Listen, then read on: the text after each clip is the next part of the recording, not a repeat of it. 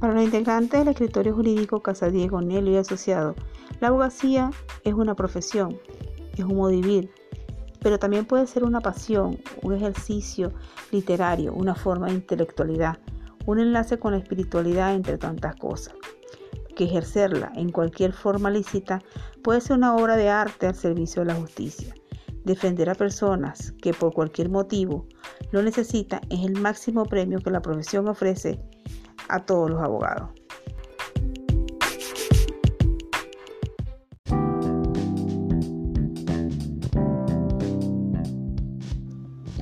Continuando con el ciclo de exposición, vamos a hablar ahora de los principios generales del proceso penal venezolano. Eh, tenemos el principio de integridad personal y dignidad humana. ¿Dónde está contemplado este principio? Este principio está contemplado en el artículo 46 de nuestra Constitución de la República Bolivariana Venezuela, el cual establece el derecho que tienen todas las personas al respeto de su integridad física, psíquica y moral. Este a la vez comprende la provisión de ser sometidos a penas, tortura, tratos crueles, inhumanos o degradantes esto está establecido o quedó reafirmado en la Declaración sobre, la protección de todas las personas contra la tortura y tratos y otros tratos o penas crueles, inhumanos o degradantes. El sometimiento el no sometimiento de las personas a prácticas, exámenes médicos o experimentos científicos sin su consentimiento, excepto cuando se encontrara en peligro su vida o por otras circunstancias que la ley establezca. Respeto a la dignidad de los privados de libertad. Igualmente, en el proceso penal toda persona debe ser tratada con el debido respeto a la dignidad inherente al ser humano y a los derechos del imputado respectivamente. El otro principio constitucional está establecido en el artículo 257 de nuestra Carta Magna, que es el principio de la, justicia como la finalidad del proceso. Este artículo establece que el proceso constituye un instrumento fundamental para la realización de la justicia. Y el artículo 13 del Código Orgánico Procesal Penal dispone que el fin del proceso es la búsqueda de la verdad por las vías jurídicas. Y una vez encontrada esta, esta debe arribarse a la justicia mediante la aplicación del derecho. A esta finalidad deberá atenerse el juez al adoptar su decisión. El establecimiento de la verdad supone que el tribunal está obligado a descubrir la historia de los hechos, que pueden no coincidir con la exposición de las partes y a los efectos de formar en él la certeza o la evidencia suficiente para lograr su convicción. Está facultado de manera excepcional para disponer de oficio la práctica de pruebas e interrogar expertos y testigos, pues, pues está obligado a formar su convicción con todos los elementos probatorios que hayan sido aportados en el proceso por las partes, siempre y cuando llenen los requisitos de la ley.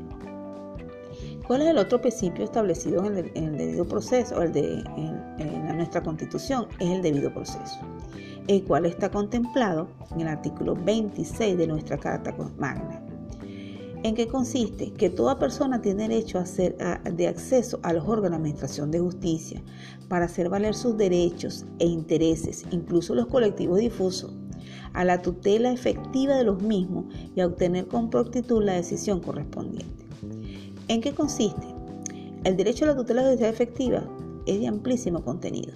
Comprende el derecho a ser oído, por los órganos de administración de justicia establecidos por el Estado, es decir, no solo el derecho de acceso, sino también el derecho a que cumplidos los requisitos establecidos en las leyes adjetivas, los, los órganos judiciales conozcan el fondo de las pretensiones de los particulares y mediante una decisión dictada en derecho determinen el contenido y la extensión del derecho deducido.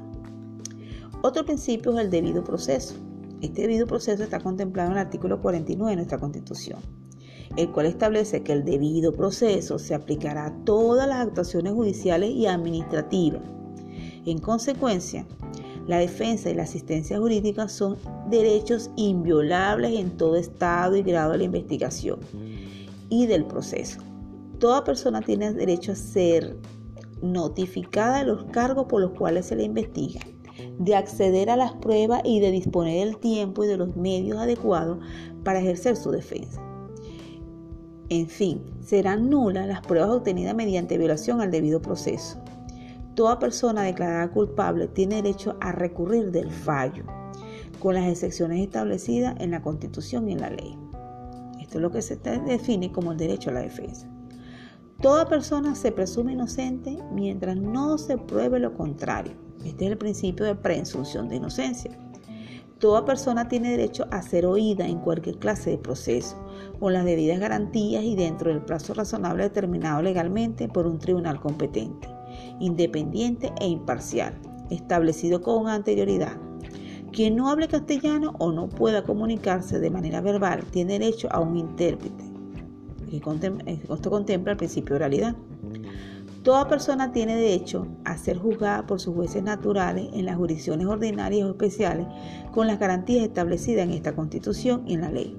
Ninguna persona podrá ser sometida a juicio sin conocer la identidad de quien la juzga, ni podrá ser procesada por un tribunal de sección o por comisión creada para tal efecto.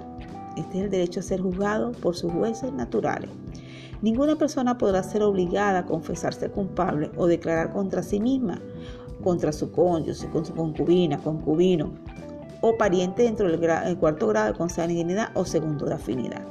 La confesión solamente será válida si fuere hecha sin coacción de ninguna naturaleza.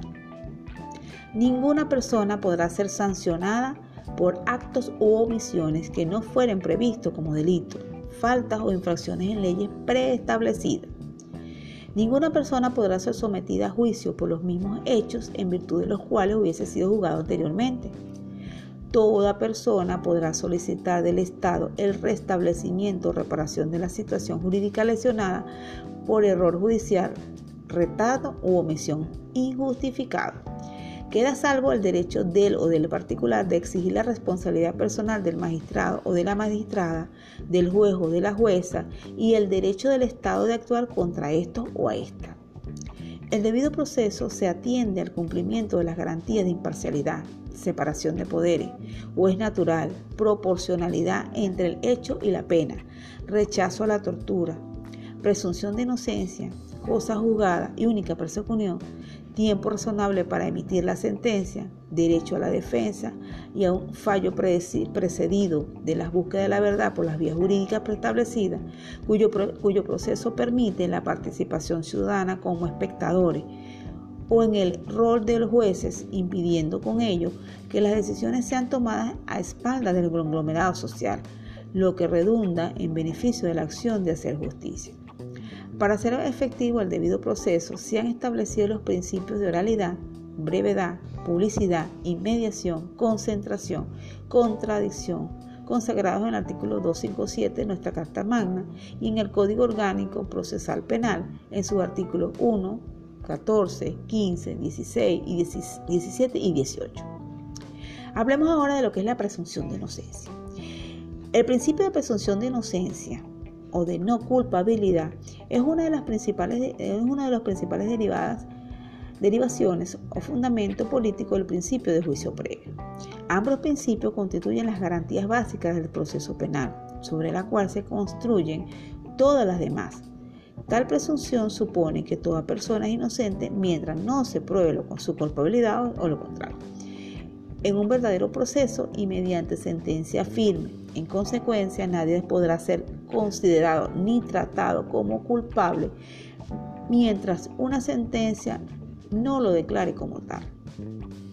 La persona imputada es inocente mientras no se declare su culpabilidad en sentencia condenatoria. La persona incriminada no está obligada a probar su inocencia, pues es el Estado que le da la, que le da la ley. La carga de la prueba de la culpabilidad corresponde a la parte acusadora, de las pruebas aportadas debe quedar plenamente demostrada la culpabilidad del acusado. Los derechos del imputado en el proceso están en plano de igualdad con el de su contraparte acusadora. La culpabilidad del acusado debe demostrarse en juicio oral y público y contradictorio. La, medida de privación judicial preventiva de libertad limita el derecho a ser tratado como inocente por tanto, solo se justifica cuando exista peligro de obstaculización en la averiguación de la verdad o peligro de fuga. Como consecuencia del principio de inocencia o la presunción de inocencia y del tratamiento como tal, la investigación debe evitar en lo posible las consecuencias negativas que supone para la reputación del imputado el hecho de ser sometido a persecución penal. Hablemos ahora de la libertad personal. La libertad personal es uno de los valores superiores de nuestro ordenamiento jurídico. En, en efecto, el artículo 20 de nuestra Carta Magna establece que Toda persona tiene derecho a la libre desenvolvimiento de su personalidad, sin más limitaciones que la derivada del derecho de las demás y del orden público y social.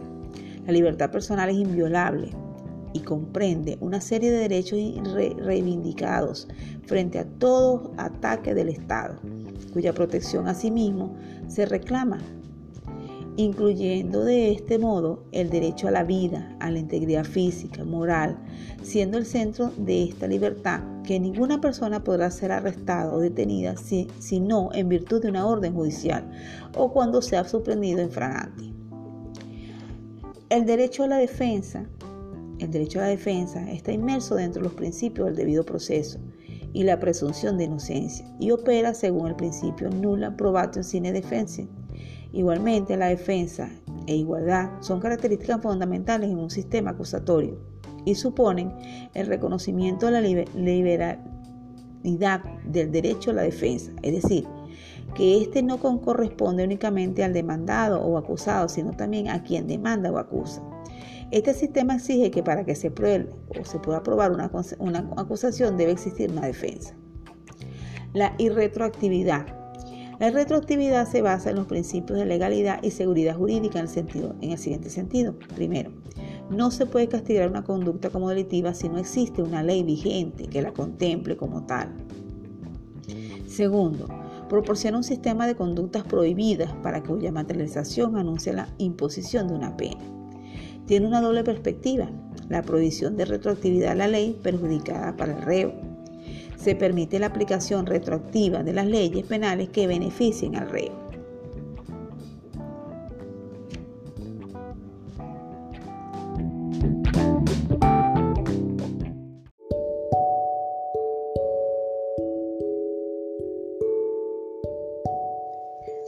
Ante todo, muy buenos días. Les habla por aquí nuevamente la doctora Violexia Josefina Casadiego Jiménez, presidenta del escritorio jurídico Casadiego Nelo y Asociados.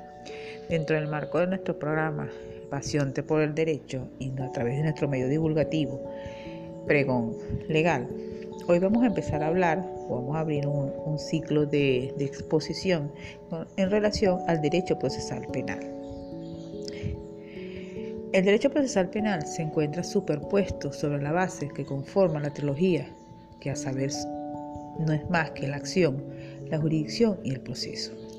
Esta división nos eh, eh, encontramos con estos conceptos que de acuerdo a la doctrina son comunes a todas las disciplinas procesales, definidas de tal manera, en principio, la acción como el derecho abstracto de obrar en juicio, cuya naturaleza corresponde al derecho constitucional de petición.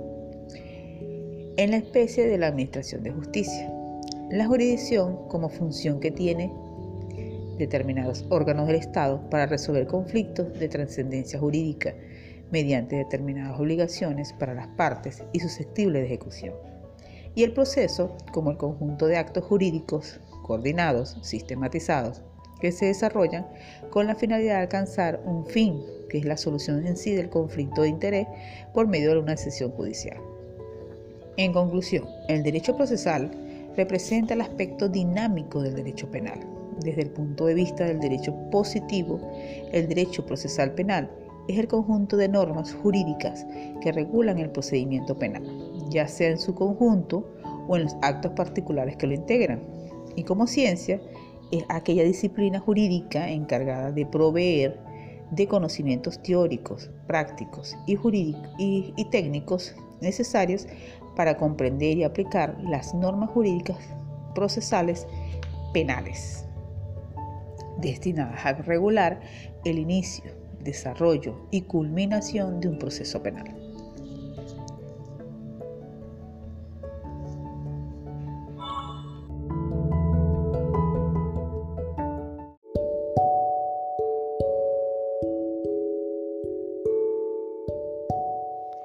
Características del derecho procesal penal.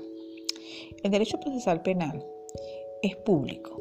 ¿Por qué es público?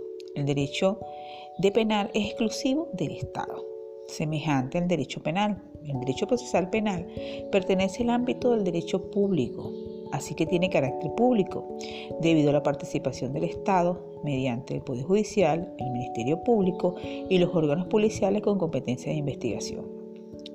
El derecho procesal penal es instrumental. ¿Por qué? No se trata de un derecho finalista en sí mismo, es un instrumento del que se vale el Estado para aplicar el derecho penal. Solo a través de un proceso con todas las garantías podrá imponerse una pena por una conducta que se califique como delito.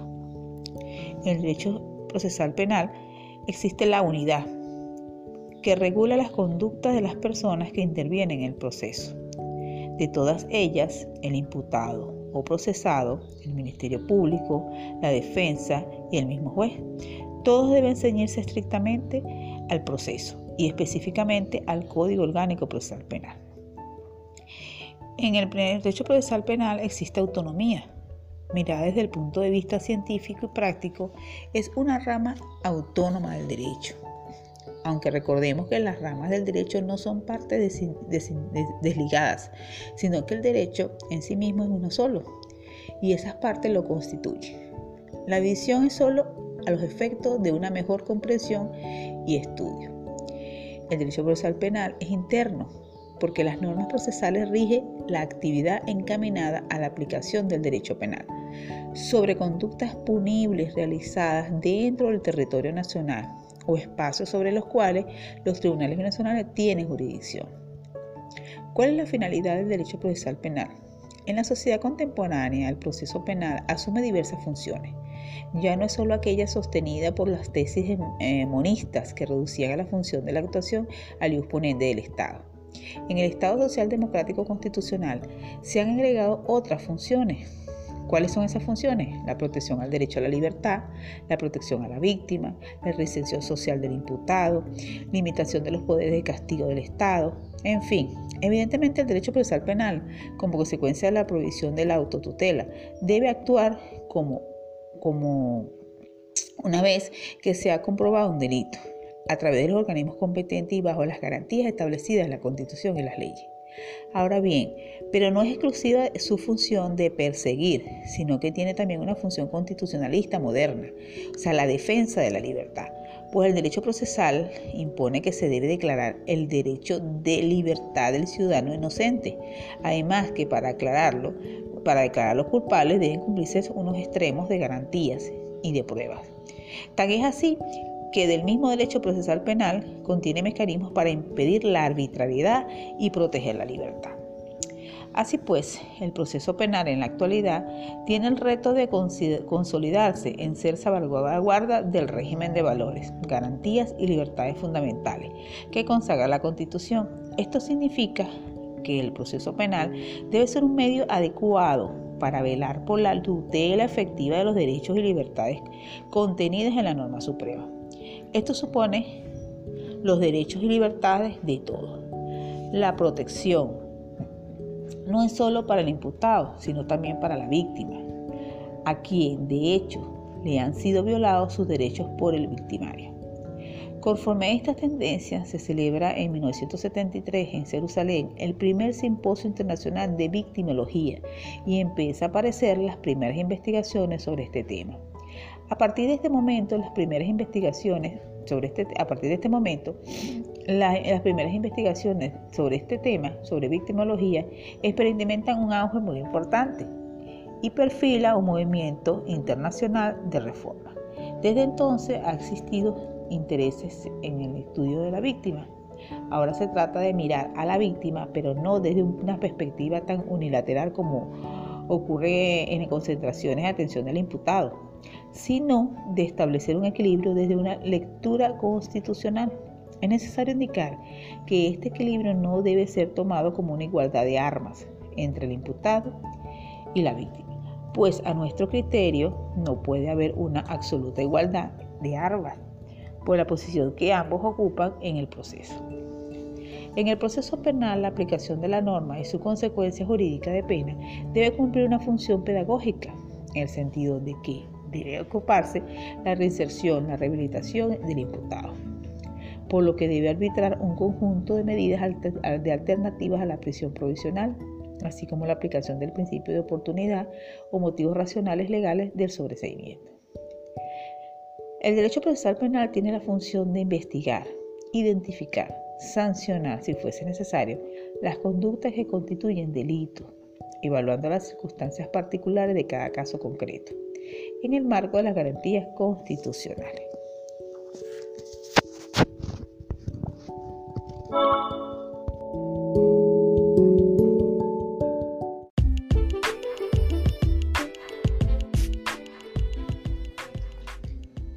Ante todo, muy buenos días.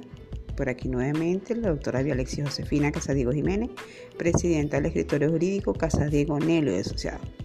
Continuando con este ciclo informativo en relación al derecho procesal penal, vamos a hablar de lo que es la, eh, la relación que tiene este derecho procesal penal con otras disciplinas jurídicas y no jurídicas también. Indudablemente que la conexión del derecho procesal penal con otras disciplinas jurídicas es una realidad que el juzgador en su función de interpretación de las normas debe manejar permanentemente. Entre estas disciplinas podemos destacar el derecho constitucional. Todo el ordenamiento jurídico está supeditado al derecho constitucional, pues es el fundamento del ordenamiento jurídico. Lo tenemos contemplado en el artículo 7 eh, de nuestra Constitución de la República Bolivariana de Venezuela. El derecho procesal penal está determinado por las garantías constitucionales y el respeto a los derechos fundamentales e impone garantías para los sujetos procesales. Estos están contemplados en el artículo 26 y el artículo 49 de nuestra Constitución. Toda interpretación de las leyes debe ser conforme a la Constitución. El derecho procesal también está íntimamente relacionado con el derecho penal. Mediante el derecho procesal penal se concretan las disposiciones del derecho penal. Solo se puede procesar lo que la ley penal tipifique como hecho punible. En relación con el derecho administrativo, con esta rama se relaciona en cuanto a los aspectos organizativos, disciplinarios, administrativos del Poder Judicial. Además, lo relativo a los órganos policiales. En relación al, derecho procesal civil, las normas del Código de Procedimiento Civil relativas a las medidas de preventivas sobre bienes son aplicables en el derecho procesal penal. Esto es lo tenemos contemplado en el artículo 550.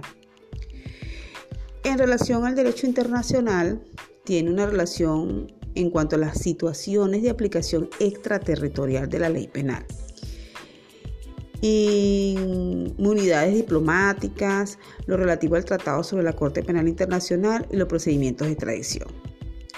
En relación a la criminología, se relaciona en cuanto a la determinación de las causas de criminalidad, las tendencias, la búsqueda de las fórmulas y de sistemas de enjuiciar, y en específico los factores para la determinación de la pena. En cuanto a la criminalística, en virtud de ser una disciplina de la pesquisa, de la investigación del hecho punible concreto, además de su función de lucha contra el delito, está muy relacionada con el derecho procesal penal, pues se relaciona con la prueba del hecho y de la identificación y atribución a personas en sus diversos grados, autoría, complicidad, colaboración, concurso, etc. Y también lo podemos relacionar con el, el sistema penitenciario, obviamente, que la relación con el derecho penitenciario es parte del objetivo del derecho procesal penal, puesto que por la seguridad y la convivencia social es necesario que la aplicación de la pena cumpla la función de, la disuasión delictual, o sea, la reinserción social del condenado y evitar la resiliencia.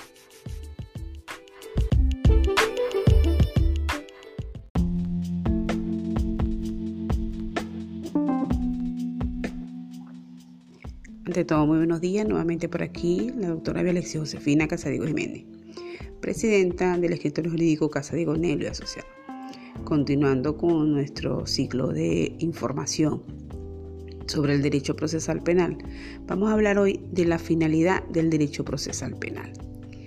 Es claro que con el proceso penal solo se puede pretender dos cosas. Por un lado, determinar finalmente si el Estado en el caso concreto, tiene derecho a imponer un castigo al acusado a través de la aplicación de la ley penal. Por otro lado, el proceso penal tiene que resolver el conflicto que hay o que ha surgido como consecuencia de esos hechos y debe proporcionar una respuesta jurídica a ese conflicto. Por lo general, esta segunda finalidad no se toma en cuenta, pues se olvida y hasta se minimiza que junto al conflicto entre la sociedad afectada por el delito y el responsable de los hechos, hay otro conflicto, que es el que se establece entre la víctima, o sea, el ofendido o perjudicado, y el autor del daño. Así pues, el proceso penal debe componer el doble conflicto que ha surgido como consecuencia de la realización de un hecho típico penal. Así, por un lado, la aplicación de la ley reprimiendo esa conducta y castigando al responsable, por supuesto, respetando las garantías y el ordenamiento, y el ordenamiento constitucional, porque no se puede sancionar a cualquier precio. Por otro lado, atender todas las consecuencias que los hechos punibles han provocado y dar solución a los diferentes conflictos planteados.